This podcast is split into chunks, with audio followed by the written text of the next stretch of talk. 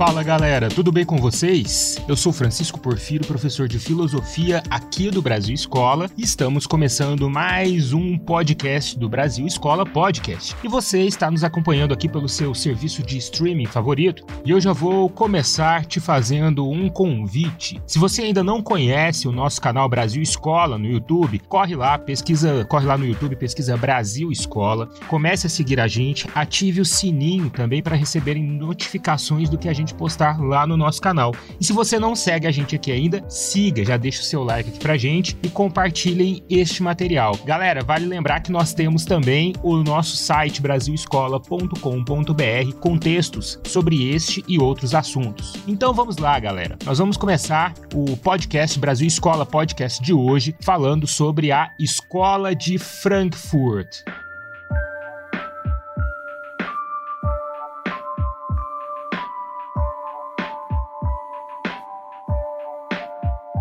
A escola de Frankfurt, pessoal, é um período, ou melhor, até mesmo uma escola de pensamento filosófico e sociológico contemporânea do século XX. Ela está afiliada ao Instituto de Pesquisa Social, que foi no início ali, no nascimento, um conjunto, uma reunião de intelectuais vinculados à Universidade de Frankfurt. Estes intelectuais, eles estavam, eles tinham uma base de pensamento fincada ali principalmente no marxismo e nas teorias de Sigmund Freud, o médico e psicanalista pai da psicanálise. Com influência freudiana e uma nova interpretação do marxismo, o pessoal da escola de Frankfurt desenvolveu uma teoria chamada de teoria crítica crítica, teoria crítica da cultura. Bom, pessoal, nós podemos contar aqui como participantes da primeira geração dessa escola de Frankfurt os filósofos alemães Theodor Adorno, Max Horkheimer, Herbert Marcuse, uh, participação especial ali de Walter Benjamin, que não era um dos vinculados, um dos filiados à Universidade de Frankfurt, ao Instituto de Pesquisa Social, mas contribuiu bastante.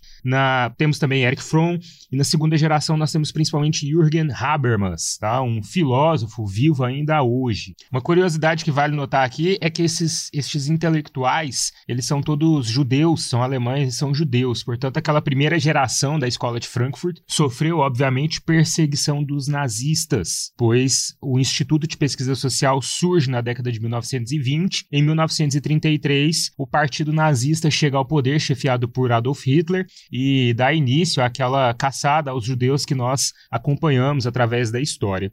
Mas vamos falar um pouquinho do contexto histórico, né? Uh, nós temos aí, no início do século XX, o despontar da União Soviética como uma primeira grande potência socialista do mundo. É, o marxismo, o tema do marxismo, estava sendo debatido na Europa, sobretudo após a Primeira Guerra Mundial, e alguns teóricos, alguns intelectuais, filósofos, sociólogos, eles estavam defendendo a aplicação do marxismo, das teorias marxistas puras nos governos. Outros tinham base marxista, mas pretendiam ali apenas fazer reformas de base na sociedade sem extinguir o capitalismo. E ainda temos uma terceira via de pessoas totalmente contrárias ao socialismo, ao comunismo, ou qualquer ideia de inspiração marxista, principalmente no mundo ocidental, aqui na América do Norte, Estados Unidos.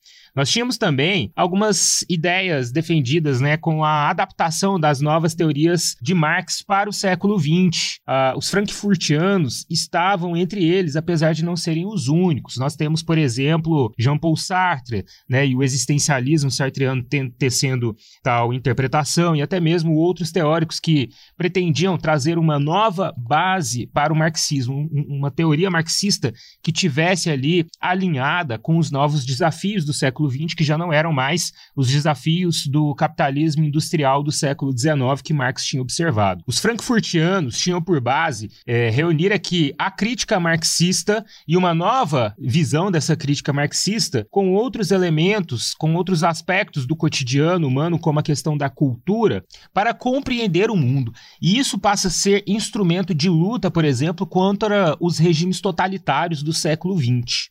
A ideia de se fazer surgir o Instituto de Pesquisa Social e a Teoria Crítica veio após a chamada Primeira Semana de Trabalho Marxista, que foi um evento organizado pelo intelectual Félix Weil. A intenção deste evento, ela era de buscar uma nova interpretação da teoria marxista que fosse mais pura e fiel às ideias de Marx e com possibilidade de aplicação no cenário do século XX, ou seja, é, adaptar a teoria marxista para o século XX, mas sem deixar perder o horizonte do marxismo, como faziam lá alguns reformistas. Como resultado da semana do trabalho marxista, foi criado o Instituto Instituto de Pesquisa Social.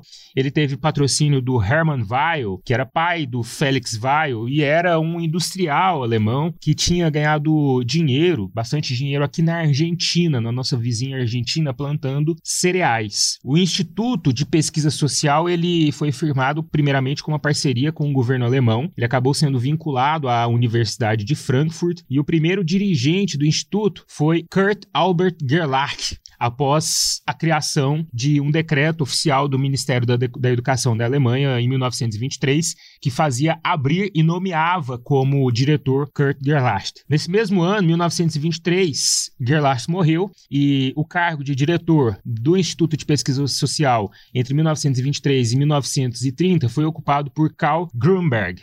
Acontece que o sucesso e o número de membros filiados, de pesquisadores filiados ao Instituto cresce. Em 1930, foi criado um escritório do Instituto de Pesquisa Social na cidade de Genebra, na Suíça. Em 1933, é aberto também um escritório na França. Acontece que no mesmo ano, 33, o governo nazista fechou o Instituto de Pesquisa Social de Frankfurt. E aí a sede passa a ser o escritório de Genebra. O nome dado, Escola de Frankfurt, dado ao Instituto de Pesquisa Social, só vem na década de 1950, com os autores ali é, é, já relembrando né, dos tempos áureos em que o Instituto funcionava lá em Frankfurt. Como teóricos mais famosos dessa escola de Frankfurt, nós temos aqui as questões né, é, relacionadas aqui à política contemporânea em geral, uh, principalmente uma política que desse conta de resolver os conflitos do século XX, como os regimes totalitários e o domínio da comunicação de massa. Tá? Então a gente vê que há um, uma intenção muito maior, muito mais ampla, né, gente, do que simplesmente tecer uma teoria marxista ou uma nova interpretação marxista de mundo.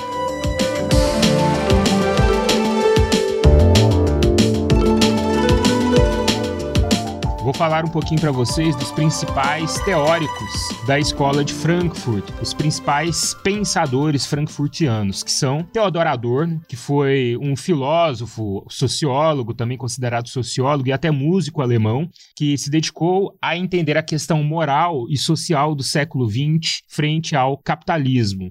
Ele era judeu, socialista, foi perseguido pelos nazistas e refugiou-se nos Estados Unidos por conta da sua condição. E é nos Estados Unidos que ele escreveu suas principais obras, dentre elas uma escrita a quatro mãos, junto ao também filósofo Max Horkheimer. Horkheimer foi um dos diretores do Instituto de Pesquisa Social, um filósofo e sociólogo responsável junto a Adorno pelo livro é, Dialética do Esclarecimento, que abriga uma crítica à questão do iluminismo no século XX e também traz um interessante conceito de indústria cultural. Ele também refugiou-se do nazismo nos Estados Unidos. Eric Fromm, também marxista, também psicanalista freudiano, ele vai unir elementos da psicanálise para estabelecer, tentar estabelecer o papel do ser humano na sociedade como fator de mudança social. Ele analisou certos fatores da formação da pessoa, como a questão da família, das relações sociais, numa vertente bem crítica do marxismo e até um pouco crítica da linha freudiana. Herbert Marcuse é também um dos teóricos da escola de Frankfurt, também influenciado pelo marxismo e pela teoria freudiana. Eu diria que esse ainda com mais influências de Freud e que carrega consigo algumas polêmicas por conta de seus escritos. Ele dedicou-se a entender a relação entre a sexualidade e o capitalismo racismo além de estudar as problemáticas envolvendo a exclusão social. A teoria de Marcuse abrigava que o marxismo, a psicanálise freudiana, é, numa nova visão, numa visão voltada para essa questão do século XX, da política do século XX, do envolvimento do capitalismo e das questões sexuais. Obviamente, por ser também judeu, socialista, foi perseguido pelos nazistas e refugiou-se também nos Estados Unidos. Ele lecionou na Universidade da Califórnia em 1969 e existem, existem registros muito interessantes da atuação do Marcuse é, em maio de 68, junto com os estudantes, né, ali é, liderando né, mesmo os estudantes nas ruas para lutarem contra a opressão naquele momento em que o mundo vivia protestos estudantis bem intensos, aconteciam, nasceram na França, se espalharam pela Europa e os Estados Unidos chegaram até o Brasil. Enquanto Theodor Adorno, que era diretor de um instituto de uma universidade né, nos Estados Unidos, ele era contra ali os protestos, o Marcuse estava lá no meio dos jovens, no meio dos estudantes na rua, né, fazendo barricada ali, levantando cartazes e parando o trânsito. Temos também Walter Benjamin, que eu cheguei a mencionar aqui no começo para vocês, ele não tinha um vínculo direto com o Instituto de Pesquisa Social, ele morre antes da, da, da reformulação do Instituto de Pesquisa Social como escola de Frankfurt, morreu né, na década ainda de 1930, no contexto da guerra, fugindo da perseguição nazista. O Benjamin colaborou com textos para a revista do Instituto de Pesquisa Social vinculada à Universidade de Frankfurt e ele dedicou-se à crítica literária e crítica de arte, principalmente. Na segunda geração, nós temos como nome principal o filósofo alemão Jürgen, Jürgen Habermas. Vivo até hoje, é o mais influente dos pensadores da segunda geração da escola de Frankfurt. Ele estudou nela após a reformulação do Instituto na década de 1950, foi aluno de Adorno e Horkheimer. Ele ainda produz e dedica-se a entender as questões da ética e da política em meio às novas possibilidades do discurso na atualidade. Segundo Habermas, as pessoas devem buscar o consenso democrático com base em um discurso que contemple a todos os cidadãos. Por último, vamos falar um pouquinho sobre indústria cultural, um dos conceitos mais difundidos e estudados desenvolvidos aqui no interior desta escola de Frankfurt. Olha, indústria cultural foi um dos mais importantes conceitos produzidos pelos teóricos da escola de Frankfurt. Ele foi produzido especificamente por Adorno e Horkheimer. E segundo os filósofos, existe um fenômeno cultural mundial em curso desde o início do século XX, impulsionado pelo capitalismo industrial, que entrou em curso com a Revolução Industrial, né? Que é a questão da propaganda de massa e dessa mídia de massa, que ela é utilizada como propaganda ideológica para impulsionar o capitalismo.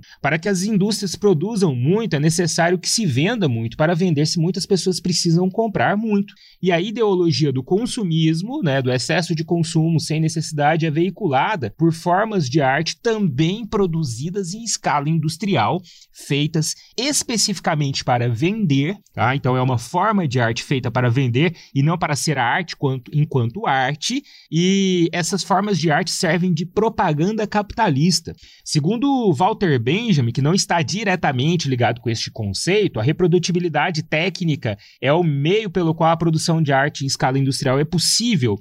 É, isso, reprodutibilidade técnica, a gente fala de meios de gravação, audiofônicos, audiovisuais, de fotografia. No entanto, isso acaba retirando, segundo Benjamin, a aura da obra de arte que deixa de ser uma produção autêntica e exclusiva. Essa indústria cultural, ela produz uma cultura de massa. Essa cultura de massa é diferente de outros dois tipos culturais. A cultura erudita, geralmente ligada às elites e feita a partir de uma série de estudos né, de traços acadêmicos, e a cultura popular, que é aquela cultura genuína do povo. A cultura de massa vai reunir reunir elementos das duas, da cultura erudita e da cultura popular, criando ali uma espécie de fórmula feita para vender, fórmula para o consumo. Isso, gente, gera o que nós conhecemos como a música popular de hoje. Toda essa música que é feita que não é divertente nem erudita e nem, é, e nem popular no sentido de ser do povo, tá? Nativa do povo, como nossa música de raiz, por exemplo, e torna-se um estilo musical feito simplesmente para vender, simples, de fácil apreensão para vender. Isso também pode ser expresso no cinema, tá? Um cinema mais comercial, este cinema hollywoodiano. Enfim, nós temos toda uma produção estética voltada para essa produção industrial, com elementos bem simples, fáceis de, ser, fáceis de serem digeridos, consumidos, que servem para impulsionar uma indústria artística que, por sua vez, impulsiona a ideologia consumista do capitalismo.